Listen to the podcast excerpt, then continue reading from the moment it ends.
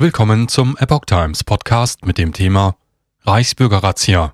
Mehr Waffen, mehr Verschwörer, zwei Feindeslisten und eine Panne. Ein Artikel von Patrick Reitler vom 13. Dezember 2022. Die am 7. Dezember ausgehobene Gruppierung von mutmaßlichen Reichsbürgern hat wohl mehr Waffen und Edelmetalle besessen als zunächst gemeldet. Zwei Feindeslisten sollen inzwischen sichergestellt sein. In Bayern könnte das LKA einen Fehler gemacht haben. Sechs Tage nach der Reichsbürger-Razzia kommen immer mehr Details ans Licht.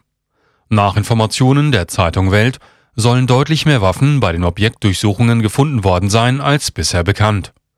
Außerdem habe man eine dreistellige Zahl von Verschwiegenheitserklärungen für Mitglieder des Netzwerkes sichergestellt. In diesen Verschwiegenheitserklärungen sei bei Zuwiderhandlungen die Todesstrafe angedroht worden.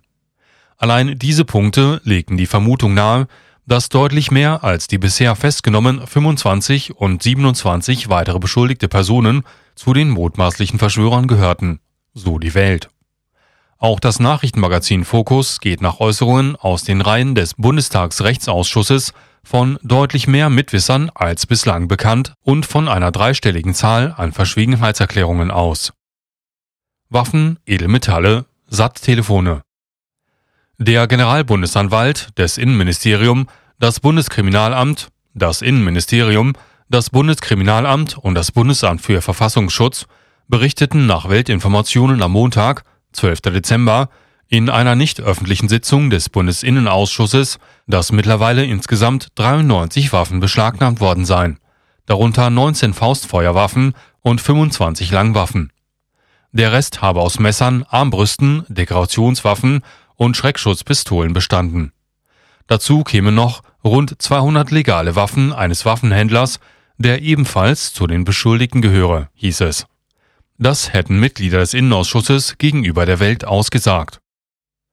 Die Bundestagsabgeordneten hätten weiter berichtet, dass Satellitentelefone und, und ein zweistelliger Kilobetrag von Edelmetallen und Satellitentelefonen gefunden worden seien.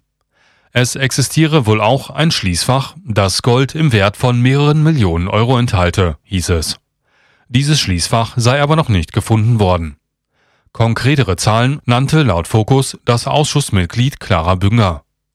Sie habe von mehr als 400.000 Euro in Bar, Gold und Silbermünzen gehört. Das noch unentdeckte Schließfach solle Goldbarren im Wert von 6 Millionen Euro enthalten. Politiker auf Feindeslisten. Die Verschwörer hätten bereits damit begonnen, in den Bundesländern Baden-Württemberg, Thüringen und Sachsen Heimatschutzkompanien aufzubauen. So die Mitglieder des Innenausschusses nach Gesprächen mit der Welt. Ziel sei es gewesen, 286 solcher Kompanien zu errichten. Dafür seien bereits eine relevante Anzahl von Kasernen ausgekundschaftet worden. Zu den ersten Zielen der Gruppierung sollen Kommunalpolitiker wie etwa Bürgermeister gehört haben. Der Begriff Säuberungen sei dabei gefallen. Wie der Fokus schreibt, hätten dafür mehr als 100 Verschwörer Menschen festnehmen und exekutieren sollen. Dies habe Clara Bünger nach Gesprächen mit einem Vertreter der Bundesanwaltschaft ausgesagt. Auch eine zweite mögliche Feindesliste mit Namen von zehn baden-württembergischen Politikern sei gefunden worden. Das habe das Nachrichtenmagazin NTV herausgefunden. Die Liste soll die Adressen der Wahlkreisbüros von Abgeordneten, außerdem die Namen von Praxisadressen von Ärzten enthalten. Das Schriftstück trage die Handschrift des verhafteten Tatverdächtigten Marco V.H. Die Existenz einer anderen, älteren Feindesliste war nach dem NTV-Bericht bereits im Verlauf der vergangenen Wochen an die Betroffenen kommuniziert worden. Das Papier sei bereits im Frühling bei den mutmaßlichen Terrorgruppenangehörigen Peter W. sichergestellt worden. Es enthalte die Namen von sieben Kabinettsmitgliedern und Bundestagsabgeordneten, darunter Bundeskanzler Olaf Scholz, Kevin Kühnert und Saskia Esken, alle SPD, Friedrich Merz, Armin Laschet und Norbert Röttgen, alle CDU, und Annalena Baerbock, Bündnis 90 Die Grünen. Bei Peter W. soll es sich um einen jener Tatverdächtigen handeln, deren Auftrag die Erstürmung des Reichstags gewesen sei. Nach einem Spiegelbericht sollen W. zusammen mit vier weiteren Verschwörern im April 2022 unter falschen Namen auf einer ehemaligen Bundeswehrschießanlage bei Bayreuth trainiert haben, schreibt NTV. Uneinigkeit über Strategie. Einig seien sich die mutmaßlichen Umstürzler aber nicht in allen Punkten gewesen, berichtet die Welt unter Berufung auf Aussagen aus dem Innenausschuss vom Montag. Der Rat und der militärische Arm hätten sich wohl nicht darüber einigen können, mit welcher Strategie man vorgehen wolle. Interne Konflikte habe es auch bei der Frage gegeben, wer nach dem Putsch welches Ministerium bekleiden solle. Zeitpunkt des Staatsstreichs unklar.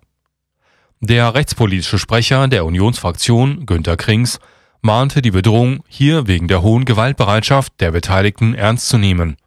Selbst wenn bislang kein Hinweis darauf existiere, dass sein versuchter Staatsstreich unmittelbar bevorgestanden hätte. Hügel will entschiedeneres Vorgehen und mehr Personal. Die Werbeauftragte des Bundestages, Eva Högel, forderte laut Agenturinformationen in einem Gespräch mit dem Redaktionsnetzwerk Deutschland ein noch entschiedeneres Vorgehen gegen offensichtlich rechtsextremistische Soldatinnen und Soldaten, sagte sie. Das Soldatengesetz solle geändert werden, um eine Entlassung von Zeitsoldatinnen und Soldaten zukünftig auch nach mehr als vier Jahren zu ermöglichen, verlangte Hügel. Verstöße müssen konsequent dienstrechtlich und strafrechtlich verfolgt und geahndet werden. Das muss zügig geschehen, sagte sie. Die Verfahren dauerten momentan viel zu lang bei den Truppendienstgerichten, oft jahrelang, so Hügel. Das liege auch daran, dass rund ein Viertel der Richterstellen seit Jahren nicht besetzt sei. Sie habe mehr Personal gefordert, auch für die Wehrdisziplinaranwaltschaft und den militärischen Abschirmdienst. Insgesamt, so Högel, sei aber schon viel geschehen, um dem Problem des Rechtsextremismus Herr zu werden. So müssten sich seit 2017 Bewerberinnen und Bewerber einer Sicherheitsüberprüfung unterziehen, um einer eventuell extremistischen Gesinnung auf den Grund zu gehen. Überdies gebe es seit Oktober 2022 die Möglichkeit einer erweiterten Sicherheitsüberprüfung für Tätigkeiten mit besonders hohen Sicherheitsanforderungen. Damit sei die Grundlage geschaffen worden, dass aktive Reservisten ebenfalls einer Sicherheitsüberprüfung unterzogen werden könnten, erläuterte Högel. Ermittlungspanne in Bayern Im Zuge der Razzia soll es nach Angaben des Nachrichtenportals T-Online auch zu einer Panne gekommen sein. Gut eine Woche vor der Razzia soll das Landeskriminalamt Bayern dem früheren Bundeswehroberst Max E. gegenüber eine Gefährderansprache gehalten haben, weil dieser ein bedenkliches Video in den sozialen Netzwerken veröffentlicht hatte. Der Ex-Soldat habe also gewusst, dass die Behörden ihn im Auge hatten.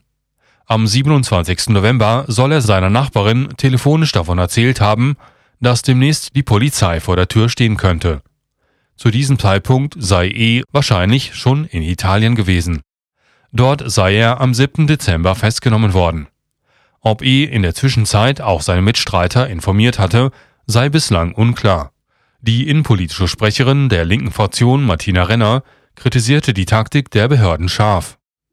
Es ist als Panne zu bezeichnen, wenn der Generalbundesanwalt ein Terrorverfahren mit umfangreichen verdeckten Maßnahmen führt und eine Landespolizei gleichzeitig gegen einen zentralen Beschuldigten eine Gefährderansprache durchführt sagte Renner im Gespräch mit T-Online. Sowas birgt immer die Gefahr, dass Beweismittel beseitigt werden, so Renner weiter. Auch am Tag der Razzia hatte Renner bereits kritisiert, dass Teile der Presse offenbar bereits zwei Wochen zuvor von dem geplanten Zugriff informiert gewesen wären. Hintergrund Die Bundesanwaltschaft hatte am 7. Dezember 25 mutmaßliche Reichsbürger festnehmen lassen. Darunter befanden sich auch frühere Offiziere und Polizeibeamte, sowie die ehemalige AfD-Bundestagsabgeordnete und Berliner Richterin Birgit Malsack-Winkemann. Als Radelsführer der Gruppierung gelten Heinrich VIII., Prinz Reuß und der ehemalige Kommandeur eines Fallschirmjägerbataillons, Rüdiger VP. Rund 3000 Sicherheitskräfte waren für die Razzia in Deutschland, Österreich und Italien ausgerückt. 22 der Festgenommenen stehen im Verdacht, Mitglied einer terroristischen Vereinigung zu sein die das politische System der Bundesrepublik Deutschland stürzen wollte. Drei Verhaftete gelten als Unterstützer. Die 23 in Deutschland festgenommenen mutmaßlichen Verschwörer befinden sich derzeit in Untersuchungshaft. Nach Angaben der Bundesanwaltschaft gibt es außerdem 27 weitere Beschuldigte. Als Reichsbürger werden im allgemeinen Sprachgebrauch Menschen bezeichnet, die die Bundesrepublik Deutschland nicht als regulären Staat im Sinn des Völkerrechts anerkennen. Soldaten der Bundeswehr unterliegen allerdings einer besonderen Treuepflicht und müssen sich zur Verteidigung der freiheitlichen demokratischen Grundordnung Deutschlands bekennen. Zur Reichsbürgerszene gehören nach Angaben des Bundesverfassungsschutzes zurzeit rund 23.000 Menschen